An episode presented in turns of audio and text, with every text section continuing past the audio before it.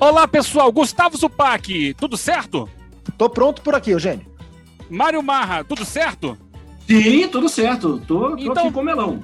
Tudo autorizado, Nivaldo Preto. Daí autorização, rola melão! Muito bem, está rolando o melão no seu podcast, onde quer que você esteja nos ouvindo. Terceira edição do nosso bate-papo com Gustavo Zupac, Mário Marra, falando sobre futebol brasileiro e muito mais, porque hoje a gente vai falar de futebol brasileiro, mas a gente não está sozinho no mundo, a gente está contextualizado. E o primeiro tema tem a ver com os técnicos brasileiros ou estrangeiros, um assunto que está em debate por aqui já há algum tempo, mas que essa semana ganhou um tom diferente, porque, enfim, a CBF, Confederação Brasileira de Futebol, convidou um estrangeiro para fazer parte da comissão técnica da nossa seleção. Olha, eu vou me lembrar lá de trás, quando falavam muito e muito, e muito, e muito de Guardiola. Não o Guardiola, mas alguém que trabalhou com ele no Barcelona, o Xavi, é, foi convidado para ser auxiliar técnico do Tite e, segundo o jornal AS da Espanha, até para depois da Copa do Mundo assumir a seleção brasileira. Eu vou sem muitos rodeios já rolar a bola para vocês, rolar o melão para vocês falarem sobre isso. E aí, a CBF abriu as portas da seleção para técnicos estrangeiros como é que o Brasil vê isso, Mário Marra? Eu, eu acho que, de forma geral, é, o Brasil não vê bem, porque, de forma geral, somos um, um, país preconceituoso, especialmente quando o assunto é futebol. Parece que, assim, parece que o futebol nasceu aqui e se desenvolveu aqui e só aqui. E daqui a gente dá pílulas de futebol para o mundo, e aí o mundo utiliza tal. Eu acho que o, o brasileiro quando fala em futebol, de forma geral. O brasileiro médio, ele é muito brasil-cêntrico.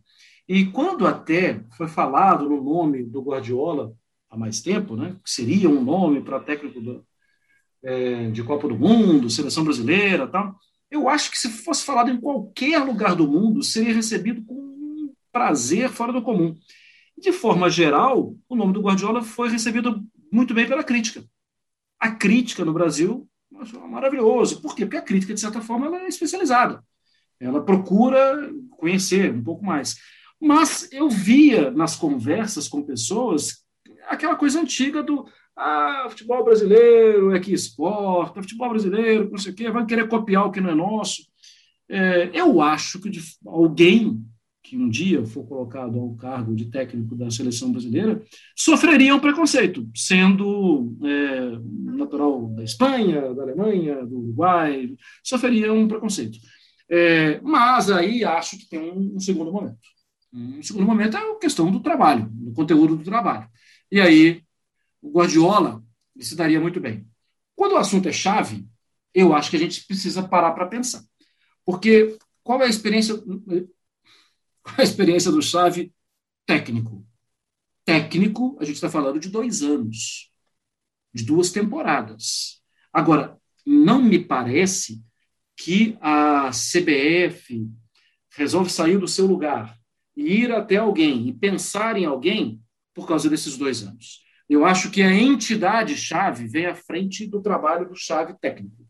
E a entidade-chave é aquele menino que, em 98, começou a jogar no Barcelona A, mas que em 96, 7 já estava jogando no Barcelona B.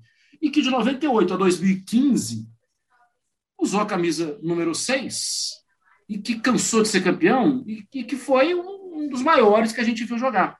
E ele é, viveu um momento episódico no futebol mundial, uma parte do futebol mundial, que eu acho que é uma das páginas do, da nossa geração, a página mais bem escrita, porque é, ela até hoje tem é, variações aí, porque a partir daquele Barcelona, daquele Guardiola, e aí, é, diante disso, né, de toda a ideia de 20 anos que foi semeada de futebol, hoje a gente bebe, no mundo de forma geral, a gente bebe dessa água. Eu é, me lembro, rapidamente, rapidamente, eu me lembro de um jogo de 2009, entre Barcelona e Almeria. Quem estava na Almeria? Diego Alves, Michel Macedo fazia parte do grupo, o técnico era o Hugo Sanches. E eu me lembro desse jogo porque foi um jogo em que o Xavi não andou em campo. o Hugo Sanches, que era o técnico do Almeria, não permitiu, porque ele colocou o Chico Flores para marcar. E foi em cima o tempo inteiro. O Barcelona ganhou de 1 a 0 o gol do Pedro, que na época era Pedrito. Né? É, os três pontos foram do mesmo jeito. O que eu estou querendo dizer com isso? Ali estava muito claro, em 2009, que aquele cara ele não era visto como o maior, mas todo o jogo passava por ele. E o que ele pensa do futebol? O que ele pensa do futebol, toda a estrutura de futebol que está na cabeça dele, a gente vai poder ouvir agora. Para mí es aprovechamiento de espacio. Yo entiendo el fútbol como espacio-tiempo. ¿vale? Si hay espacio, si Messi está en un espacio que no hay nadie, tiene tiempo para pensar. Entonces se, se convierte en muy peligroso. Si no tiene tiempo para pensar y no tiene espacio, pues se convierte no en uno más, porque es capaz de diluarte a tres o cuatro, pero se lo complica mucho más. Y yo entiendo el fútbol como espacio-tiempo. Hay gente que habla de contraataque, de ataque rápido, de lo que tú quieras. El vocabulario tú lo pones como tú, a ti te gusta. Yo prefiero decirle, mira, el espacio está allí, o el espacio está allí. El espacio está aquí y el tiempo lo tendrás tranquilo. No, quédate aquí, no vengas a buscarlo. Quédate aquí y ya te lo llevaremos el balón. Yo lo veo de esta manera, ¿no? Pues bueno, yo me he criado así, me he criado de la escuela Cruyff, eh, me he criado con Rijkaard, con Bangal, con Guardiola, con Del Bosque, con Luis Aragonés y encima hemos ganado. Yo he disfrutado, pero porque yo veo el fútbol de esta manera. A lo mejor otro eh, futbolista, futbolista o entrenador o aficionado al fútbol le gusta a lo mejor cómo juega el Atlético de Madrid, ¿no?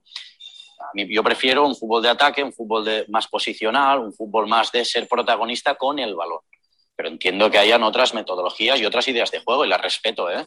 Las respeto completamente, pero yo creo que disfruto más teniendo el balón, poseyendo el balón y creo que el futbolista se lo pasa mejor. O yo lo he vivido de esta manera. Yo, yo sufro cuando no tengo el balón. Yo voy a jugar al parque y si voy a jugar contigo al parque nos vamos a ir pasando el balón, ¿no? O, vas, a, estar ahí a, ver, a verlas pasar, ¿no? Yo disfruto cuando toco el balón, cuando me siento protagonista con el balón.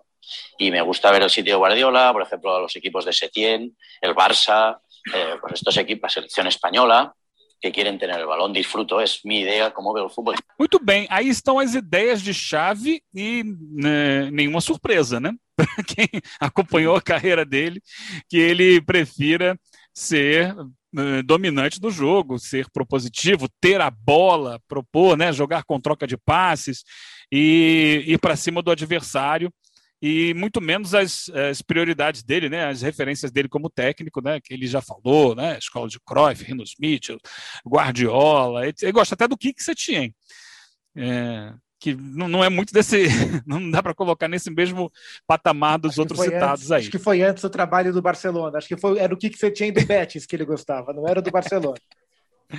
É isso, Zupac. Vem cá, é, é, a gente está numa praça que tem várias saídas assim, né? porque é um tema tão amplo que a gente pode escolher vários caminhos para tratar dele.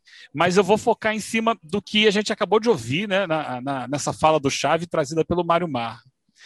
A CBF, quando pensa no Chave e faz o convite, mesmo que não tenha sido aceito, faz o convite ao Chave, ela procura isso daí? Ou ela procura um nome internacional? Não, eu acho que ela procura uma ideia. Eu, eu, eu sinceramente achei muito interessante. Só para contextualizar, é bom a gente lembrar que esse convite foi feito é, depois da Copa América é, do ano passado, de 2019, quando o Silvinho deixa a seleção brasileira para assumir o comando técnico do Lyon. O Tite gosta de ter três auxiliares, no Corinthians ele tinha o Kleber Xavier, o Fábio Carilli e o Geraldo Delamore. Na seleção brasileira ele tinha o Kleber Xavier, o Silvinho e o Matheus Bach, né, o filho dele, que eu gosto de chamar só de Matheus Bach. A gente sempre fala Matheus, vírgula, o filho do Tite, não, é o Matheus Bach. E quando o Silvinho saiu, ele ficou com dois. E aí foi nesse instante em que a, que a CBF, através do Juninho, novo gerente, no lugar do Edu, que também saiu da seleção, acabou pensando no Xavi Hernandes, né, no Xavi. É, acabou que ele não aceitou e é o César Sampaio hoje o auxiliar. Acho que já há uma diferença muito grande, embora tenha sido um brilhante meio-campista o Sampaio, não tanto quanto o Xavi. Mas eu acho que é, essa procura me parece muito interessante porque eu acho que vem uma ideia, e eu acho que há um alinhamento entre o que a CBF quer que a seleção jogue e aquilo que o Tite quer que a seleção jogue. Tá? Então, quando o Tite aceita ou topa ter o Chave como auxiliar, ele quer agregar aportar no seu trabalho de comissão técnica conceitos que o Xavi pode trazer, como, por exemplo, a evolução do jogo de posição, esse trabalho de tempo e espaço que ele falou agora, que a gente acabou de ouvir. E eu acho que isso é muito interessante, porque é, o Tite buscou ao longo dos anos é, agregar vários conceitos às suas ideias de futebol. Quando ele teve seu ano sabático e foi conversar com outros técnicos e voltou um técnico mais ofensivo. Então, eu, me, me agrada muito a CBF ter essa visão, me agrada muito o Tite ter essa visão. É, lamento que não tenha dado certo, mas eu acho que há um ponto negativo. Eu não sei, é, do, do, ponto de vista de ideia, ia ser muito saudável ter o Chave trabalhando na CBF, na seleção brasileira. Mas, pela maneira que nós aqui no Brasil alimentamos o ecossistema do futebol, a, como, como a gente mantém a cadeia alimentar funcionando, um cara do tamanho do Chave, mesmo há duas temporadas como técnico, como disse o Marra, é, na sombra, entre aspas, do Tite, a primeira sequência de quatro cinco jogos ruins de eliminatórias, eu não tenho nenhuma dúvida que ia começar um papo de que ah, tira o Tite e deixa o Chave. O, e isso poderia criar uma série de problemas, inclusive para a condição do trabalho. Mas, de maneira geral, me agrada esse olhar da CBF. E para pegar o que o Marra falou, eu sou muito. Assim, eu acho que a CBF tem a obrigação, quando fizer a troca de técnico, não sei se vai ser depois da Copa do Mundo, ou sei lá quando, mas quando ela fizer a troca de técnico, ela tem a obrigação de pensar no Pepe Guardiola. Eu não sei o que o Guardiola gostaria de fazer da vida dele depois do City. Mas acho que a seleção brasileira, como a maior seleção do mundo, ela tem a obrigação de pensar no melhor técnico do mundo para tocar esse futebol. E acho que seria, inclusive, um projeto muito desafiador para o Guardiola. Espero que um dia a CBF, de fato, faça uma proposta oficial para tê-lo como técnico da seleção. O Marra, esse é um sinal de que o próximo técnico será estrangeiro, seja ele o Guardiola, o Xavi ou qualquer outro? Ou, o Jorge não, Jesus, né? É. Jesus. É. é eu, eu, não sei. É, eu, eu acho o próximo técnico ele vai ser, ele vai sofrer, né? Porque o Tite, quando foi a seleção, hoje o Tite não é mais unanimidade. Né? As pessoas questionam, o que é normal, né, gente? Por mais que os resultados ajudem, sirva como amparo tal, é, mas chegou na, na, Copa do Mundo, não, não venceu, tal, mas olha, poucos venceram, né? Vamos, vale lembrar isso. É, ele, mas ele foi, chegou ao cargo como praticamente uma unanimidade, né? Não tinha outro nome. O outro nome você precisaria de uma tese para defender. Ah, eu quero Gustavo Zupac como técnico. As pessoas vão falar, mas por quê? Puxa vida, porque o Gustavo Zupac, ele isso, ele aquilo, ele aquilo outro, tal, tal. Você ia demorar um ano para tentar defender um outro técnico. E se alguém falasse assim, eu quero o Tite como técnico, as pessoas não iam nem perguntar o porquê. Era muito claro que aquele era um processo natural. O próximo eu não vejo assim, Eugênio. Eu não sei quem vai ser o próximo técnico de seleção. Não tem ninguém crescendo feito louco, batendo na porta, sabe? Eu vou entrar aqui que eu sou o técnico da seleção. Eu acho que se o Jorge Jesus ficasse no Flamengo, acho que seria mais ou menos natural. E é claro que seria um desafio diferente, um novo, um novo ano. É, ele teria que confirmar o que ele fez anteriormente. Isso, o fato de não ter um grande candidato pronto, já ali, talvez abra mais para o diálogo de um técnico estrangeiro. Talvez. Você, Eugênio Leal, que hoje está só apresentando, não vai falar nada? não, eu estou ouvindo, eu estou sentindo. Eu acho, coloquei aqui no início do, do nosso melão, que é uma porta aberta gigantesca. É, é uma porque a gente sempre teve um futebol cerrado, né? É, somos os melhores do mundo, aqui ninguém entra. A entrada dos técnicos nos clubes, dos técnicos estrangeiros, foi cercada por muita polêmica, por muita resistência, por muito disse-me-disse, e hoje ela vai se normalizando. Uhum. E acho que esse é um processo para a gente chegar à seleção. É? Quando a gente vê os técnicos estrangeiros chegando aqui e ganhando, e impondo os seus trabalhos, é, e enquanto isso os brasileiros vão perdendo espaço, é, isso naturaliza a possibilidade da gente ter um técnico estrangeiro. A questão é que tiro que a gente vai dar para ter o um técnico estrangeiro. Que tiros foram dados nos técnicos estrangeiros que estão aqui no Brasil?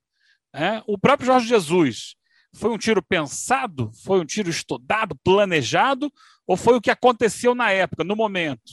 O Palmeiras, quando foi buscar o Abel Ferreira, o Palmeiras falava em um estilo de jogo. E aí ele pr primeiro tenta o Miguel Ángel Ramírez, que tem um estilo, ele não consegue, e aí ele vai para um estilo bem diferente, que é o estilo do Abel Ferreira. Então a minha questão é: ok, talvez tenhamos um técnico estrangeiro na seleção brasileira, mas que técnico será esse? Qual a relação dele com o nosso futebol? É, acho que é... vai, ter, vai, ser mais fácil ter um caminho europeu do que um caminho, por exemplo, argentino. Dentro da, do, da questão do preconceito que o Mário é uma falou, questão. É, um técnico argentino, se não for unanimidade, unanimidade, é, aquilo que o Tite uh, era quando foi contratado, acho que pode gerar essa resistência. E é engraçado como uma coisa puxa a outra, né? Porque a gente fala que não tem hoje um técnico brasileiro despontando. Se a gente lembrar, é, o Tite foi contratado para a seleção ainda com dois anos de atraso, porque ele era a unanimidade dois anos depois, 2014, o, o Marinho ainda acabou optando pelo, pelo Dunga. É, então, não tem um técnico brasileiro hoje que seja o favorito. Consequentemente, com essa baixa dos técnicos brasileiros, a porta para os técnicos estrangeiros ficou mais aberta, porque se a gente tivesse vários tites de 2016 trabalhando nos clubes, a gente teria bem menos técnicos estrangeiros, teria menos espaço. Então, os técnicos brasileiros, no momento de baixa ou de reformulação, abrindo espaço para os técnicos estrangeiros. Eu tenho até dúvida qual será o caminho do Tite depois que ele sair da seleção. Se ele vai voltar para o mercado brasileiro ou se esse mercado ficou pequeno para ele e ele vai tentar explorar outro tipo de mercado. Acho que acho que passa se... muito pela Copa, né? Passa pelo muito pela Copa. Desempenho do Brasil na Copa do Mundo. É, ah, olha, se, há um, se tema... há um momento para ter um técnico estrangeiro na seleção, esse momento é o agora, é a próxima troca. Acho que, acho que o, o cenário está ficando pronto para isso. É, e, mas assim, essas são as questões. Ok, vamos imaginar que seja essa. A próxima troca, um técnico estrangeiro. Que vem como? É, que vai ser escolhido a partir de que critérios? Assim, por exemplo, você citou o Guardiola, ok. O Guardiola toparia uma seleção? É, é, é essa é a essa questão. É a, questão. Né? a seleção é uma dinâmica bem diferente do dia a dia de um clube. É, e, e, tem muitas questões que, que fogem ao controle que o Guardiola gosta de ter. É, esse é um problema. Se não for o Guardiola, vamos buscar quem? Qual, qual vai ser o perfil? E esse perfil que, que, que for escolhido, se for estrangeiro, ele vai chegar aqui com o olhar de fora ou vai ser alguém que já conheça o futebol brasileiro? Uma vez conhecendo, admitiremos na seleção um estilo Abel Ferreira na seleção brasileira? O Abel já conhece o futebol brasileiro, ele já está por aqui, como o Jorge Jesus esteve. Não. Acredito que né? não. E acho que até a procura do Chave é um indicativo nesse sentido. Olha, é muita questão. E vamos achar alguém com o perfil do Chave e do Guardiola. O Flamengo tentou importar o Domenech Torrent, não deu certo. Bem, aí eu vou aproveitar e vou pular para o nosso outro tema aqui porque tem tudo a ver, né? Que é o, o Renato Portaluppi. O nome que brotou durante a semana aí em virtude dessa questão do Corinthians. O Renato era um técnico cotado por muitos para a seleção brasileira. Porque ele fez um bom trabalho no Grêmio durante um bom tempo. Depois esse trabalho caiu. E ele é, acabou saindo. É... E aí, o Renato, gente?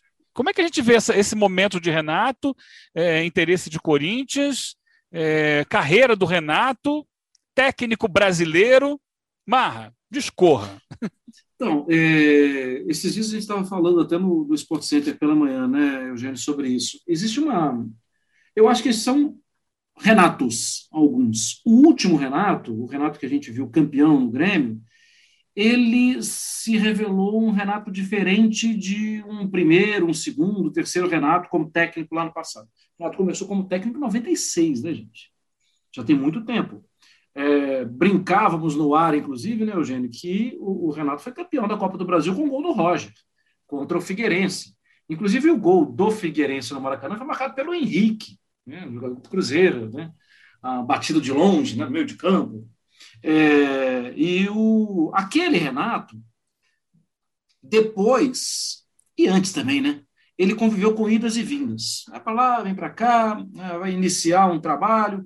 Quando o Romildo Bolzan pinça o nome do Renato no Grêmio, pós um bom trabalho do Roger, um bom trabalho inicial do Roger, Roger Novo Hamburgo, Roger Grêmio. E aí o Roger constrói pilares de um jogo que foi muito bem executado por ele e foi aperfeiçoado pelo Renato, melhorando num primeiro momento todos os números de defesa, todos.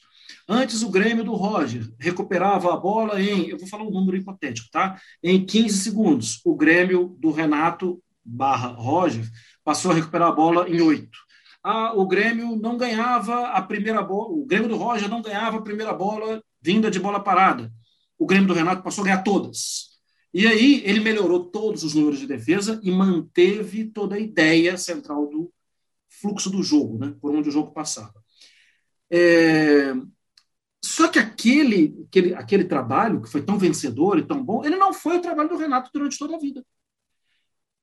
É uma coisa diferente ser o Renato com o apoio de alguém tão bom da parte administrativa como o Romildo, que já era um conhecido da coletividade gremista, é, e ser o Renato no Grêmio.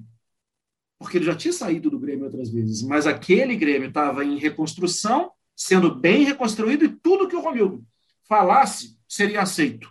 Ô, Mário, ele apresentava. E nem, e, nem o, e nem os quatro anos de Renato no Grêmio foram o mesmo Grêmio, né? O, o, a maneira que o time terminou jogando já era diferente da maneira que você falou que o Renato pegou e ganhou a Copa do Brasil e Libertadores. O último ano do Grêmio, Zupac, o Grêmio mexeu, é, diriam os antigos, do goleiro ao ponta esquerda, debaixo do nosso nariz e a gente não viu. O Grêmio mudou tudo praticamente e a gente não percebeu. Ah, esse elenco tinha ser renovado. Renovado com o goleiro é novo. Vitor Ferraz chegou agora. O lateral, o Cortez está perdendo espaço. Chegou o Diogo Barbosa. Os dois zagueiros já não jogam, ficam muito mais no departamento médico que antes. O Maicon está machucado, o Lucas Silva chegou, o Matheus Henrique está tomando conta do meu campo. Você não percebeu que o Grêmio foi renovado debaixo do seu nariz? Você não percebeu? Porque era uma crítica, né? O Renato está com dificuldade na renovação. Não, ele estava tocando um processo em alta velocidade de renovação do último Grêmio. Só que a gente está vendo um Renato com todo o colchão protetor de ídolo histórico, estátua e um presidente que apoiava tudo que ele falava. Tudo que ele falava. É, esse Renato não existe mais. O Renato do mercado agora, ele não é o maior ídolo de nenhum outro clube do Brasil. É, como ele foi no Grêmio. Ele foi um ídolo no Flamengo, mas ele não é o maior ídolo do Flamengo. É, e ele talvez não vai ter o apoio e talvez não vá, os torcedores não vão aguentar, ah, se eu tiver 200 milhões, eu monto. Que era coisa muito comum e que virava até piada mesmo depois de uma derrota. Eu não sei qual é o Renato do mercado, hein? Eu não sei. Mas eu tenho curiosidade, porque muita coisa boa ele mostrou. A gente brinca muito, né, Zupac e Eugênio, sobre é, Wallace, Arthur. Gente, isso é dinheiro vivo que entrou nas cofres do clube. É dinheiro vivo. Quem era o Wallace? Quem era o Arthur? É, sem falar dos pontas, né? sem falar dos velozes, que tem agora uma quarta geração dos velozes. É, já tem gente de olho no lugar do Ferreirinha. Né? Já tem o Gui Azevedo jogando aí, já tem. É. é. ali é uma dinastia, né? É, eu queria justamente colocar isso, né? É, o que é esse Renato que nós cotamos para a seleção brasileira, que fez o trabalho mais longevo do futebol brasileiro nos últimos anos, dentro de certas circunstâncias, né, de tudo que o Grêmio representa para ele e que ele representa para o Grêmio. Um Renato que a gente pensou em seleção brasileira e que tem agora um, um novo futuro, um, uma nova perspectiva, mas é um Renato que, como a gente estava lembrando, né, Marra? É, primeiro trabalho dele ainda como dublê de jogador e técnico lá em 96 no Fluminense. Não deu certo, o Fluminense foi rebaixado, depois ele foi rebaixado com o Vasco, em 2008, ele era o técnico do Vasco, um ano, inclusive, que é, o, um período, num outro período, em 2006, pelo Vasco, é, ele che chega até a final da Copa do Brasil, perde para o Flamengo, mas naquele mesmo ano o Vasco é goleado por 7 a 1 pela equipe do Atlético Paranaense fora de casa, momentos difíceis, ou seja, o Renato viveu altos e baixos do próprio Grêmio. Essa foi a terceira passagem dele pelo Grêmio. É, Hoje, que retrato que a gente pode fazer desse treinador? A gente superdimensionou o feito dele no Grêmio ou não? Ele tem mais a mostrar? É, até onde ele pode chegar, Zupac? É, o próximo passo do Renato vai ser muito importante nesse sentido, né? E a gente está gravando esse programa aqui, a gente não sabe, ele pode fechar com o Corinthians ou não, é, como ele conversou com o Atlético Mineiro e não deu certo, como ele já foi cotado para o Flamengo e também não deu certo. É, o Renato corre contra a ampulheta, né? Tá caindo a areinha da ampulheta, e o Renato quer se mostrar valorizado para o mercado.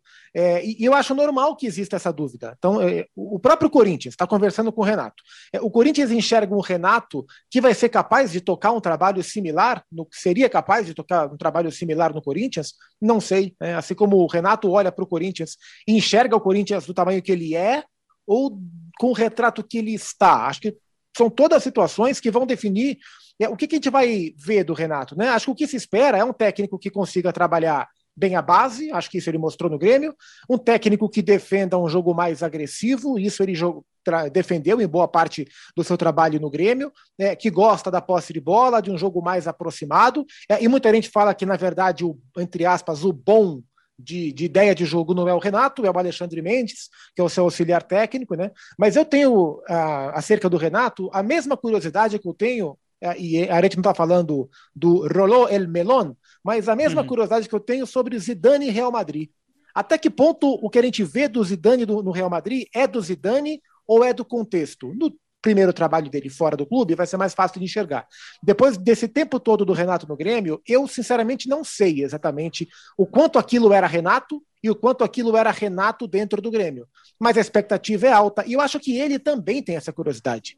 Eu acho que ele também quer se provar para o mercado para poder estar apto a assumir a seleção brasileira, que, de maneira muito clara, é o objetivo que ele tem. Então, o próximo passo dele vai ser muito interessante. Se for de um time, em um time com as pretensões atuais do Corinthians, eu acho que é um risco, mas se der certo, é um grande, uma grande consolidação para ele. Se for num time da realidade de Flamengo e de Atlético Mineiro, teoricamente é um pouco mais natural para ele fazer o que ele, o que ele gosta de fazer nas equipes. Mas seleção brasileira hoje a gente não pensa mais, não, né? Pelo menos hoje. É, se hoje, vá, hoje o Tite resolve que ele vai comandar o Chicago Bulls. O Tite foi embora, assumiu o Chicago Bulls. É, o Renato, acho, eu acho que dentro dos, dos, técnicos brasileiros, a discussão ficaria muito forte em torno do Renato. Eu não, eu não, eu não penso assim. Eu, eu acho que o Renato chegou de novo naquela situação dele. Ele vai ter que provar é, eu acho que o vazio para a seleção brasileira é muito grande. É, é grande, é grande. É muito grande. Porque o Rogério Todo também nome, não é, né? O Rogério também não é. é olha, Zupac, talvez hoje o Rogério tenha até um pouco mais de aceitação. É, mas eu acho também muito distante é, de como foi quando o Tite assumiu. Não tem, é aquela brincadeira que eu fiz aqui do batendo a porta, não tem ninguém pedindo essa passagem. É, o Renato ele já pediu mais alto, né? E ele falava sobre isso, né? Ele falava dessa ambição. eu acho que vai ser uma situação difícil. E, e, a gente, hoje em dia, até o Renato fora do Grêmio, a gente tem, eu tenho dificuldade de entender o perfil dele. É, porque antes, lembra, lembra quando o futebol brasileiro era dividido entre técnico mais tático e técnico mais paisão? Esse era o rótulo que muita gente da imprensa colocava para falar: ah, mas e esse técnico? Não, esse é paisão, esse aqui vai resolver os problemas. Motivador. É, e esse outro? Não, esse é mais chato. Até isso a gente ouviu, né? Esse é mais chato, assim, meticuloso, vai no detalhe e tal. É, a gente viu o Renato é, nesses dois perfis no Grêmio, nesses dois perfis. O jogo contra o Lanús, que foi o jogo do título, foi um jogo tático assim, maravilhoso também, né? em que não tinha saída. Era, era placar, qualquer placar era pouco, pelo volume de jogo que o Grêmio impôs ao adversário. É, mas a gente viu também o Renato, ele ser esse cara da lábia, de não sei o quê, de, de gostar de trabalhar com jogadores que eram vistos como jogadores que, ah, esse daí já deu o que tinha que dar, tal, tal. E ele até deixou crescer essa fama, gente. Eu acho que isso é um erro também da administração né? da imagem. É. Ele deixou crescer essa fama, não deixa comigo aqui, deixa comigo que eu resolvo. Olha, não resolveu todos, pelo contrário, talvez tenha resolvido poucos, é, pelo, em vista da fama que foi criada. Um novo Renato, ele vai ter que se desvencilhar desses mitos. Porque, por exemplo, na situação de um Corinthians, cara, ele vai precisar pontuar. Não vai dar para ter um personagem que vai, ah, vou resolver, vou restaurar a carreira daquele, daquele, daquele. Não, é o seguinte, restaura para lá, eu quero ponto. Você não me convenceu ainda. É um novo Renato, um Renato que a gente não está acostumado a ver mais. Bem, eu vou, vou propor aqui uma última reflexão para a gente. É, se o Renato não tem mais essa unanimidade, não sei se chegou a ser unanimidade, mas não tem mais esse clamor para a seleção brasileira, e como foi dito pelo Marra, há um certo vazio. Por que chegamos a isso? Uhum. Como chegamos uhum. até aqui? É pouco é um... tempo para tal, mas vamos, vamos é um... tentar pensar. É um longo caminho. Eu acho que tem muito a ver é, com o tempo de trabalho que se permite aos técnicos brasileiros, ao tempo que nós esperamos que os trabalhos deem certo, é, e aí os técnicos acabam sempre, como disse o Mário, é, o técnico chega, ele quer pontuar, ele quer pontuar para ele poder comprar tempo para lá na frente ele poder desenvolver algo mais. Só como esse tempo raramente vem, os trabalhos eles estão sempre no começo, os trabalhos são sempre curtos, eles são sempre interrompidos, e os técnicos já inconscientemente já chegam querendo fazer o simples, porque se fizer o mais rebuscado, talvez demore e não consiga fazer. Eu acho que isso trava o desenvolvimento dos técnicos. É, na Argentina, os trabalhos são mais duradouros, os técnicos desenvolvem mais, os técnicos se reconhecem mais. A gente não sabe, por exemplo, é, qual é de fato a ideia de muitos técnicos, porque eles chegam para apagar incêndio, para fazer o curto, e isso não os desenvolve. Eu acho que tem um pouco disso. Eu não discordo de uma vírgula que disse, Zupac. Eu, eu só acho que esse é o lado negativo da coisa. Eu acho que existe também, olha só, né, Poliana, Poliana que vê o lado bom das coisas. Eu acho que existe um lado bom das coisas. A gente hoje fala mais de uma cultura de futebol no Brasil. Hoje já não basta para muita gente os três pontos no bolso. A gente já cobra o desempenho é, em. Por que, esse time se recolheu tanto no segundo tempo? Por que ele não jogou como jogou no primeiro tempo? Eu acho que essa cultura de futebol ela ajuda a piorar a situação dos técnicos, porque a gente já não compra mais uma ideia rasa. Então, eu concordo com o Zupac que o cenário do futebol brasileiro atrapalha muito algo de longo prazo, algo de projeção, mas entendo também que o cenário do futebol brasileiro hoje é mais exigente. Não adianta só ganhar a Copa América. Gente, o Tite ganha isso todo ano, né? Inclusive tem Copa. América quase todo ano? Não, não, exagerei. É isso. Eu estava vendo essa semana o, o, site do CIES, que é um Observatório Internacional do Futebol, traz muitas estatísticas, e uma, uma estatística me chamou a atenção em relação ao futebol brasileiro. É o, o campeonato no mundo em que os clubes utilizam o maior número de jogadores em média. Mais de 30. É, se a gente for comparar com a média, por exemplo, da Espanha, ela gira em, na casa dos 25, 25 a 31. Em média, vamos colocar aqui por alto, os times brasileiros usam seis jogadores a mais, em média, do que o, os espanhóis. Eu acho que isso fala um pouco. Porque usa não só jogadores a mais, usa técnicos a mais, porque nós temos um campeonato em que há muitas transferências, ele começa e logo depois muitos jogadores saem para o exterior ou para outros clubes do próprio país. Há muito entre e sai, e isso impacta o trabalho dos treinadores. Né? A gente sabe perfeitamente disso. E é, especialmente nos últimos anos, um calendário cada dia mais louco em que você tem a necessidade de buscar jogadores eh, que não são os titulares. Então se joga aqui muito mais com reservas e muito mais se perde jogadores ao longo do ano. E isso, na minha opinião, impacta é. a capacidade dos treinadores de trabalhar. Rapidinho para fechar. Acabando, é, menos de um minuto, vamos lá. É, é, é, um combo, né? Então a gente tem técnicos muito preocupados em perder o emprego e fazendo simples. Times montando dois, três elencos dentro da mesma temporada é, e um calendário sufocante. Isso trava que a gente tenha os melhores jogadores aqui e que a gente tenha técnicos se formando aqui. É um combo do mal, assim, muito pesado. Semana que vem continuamos o papo, Marra. Ah, que prazer. Eu tô de olho nesse melão aí. Valeu, até lá, Zupac. Esrolou o melão. Parou o melão, gente. Parou, parou. A gente volta semana que vem.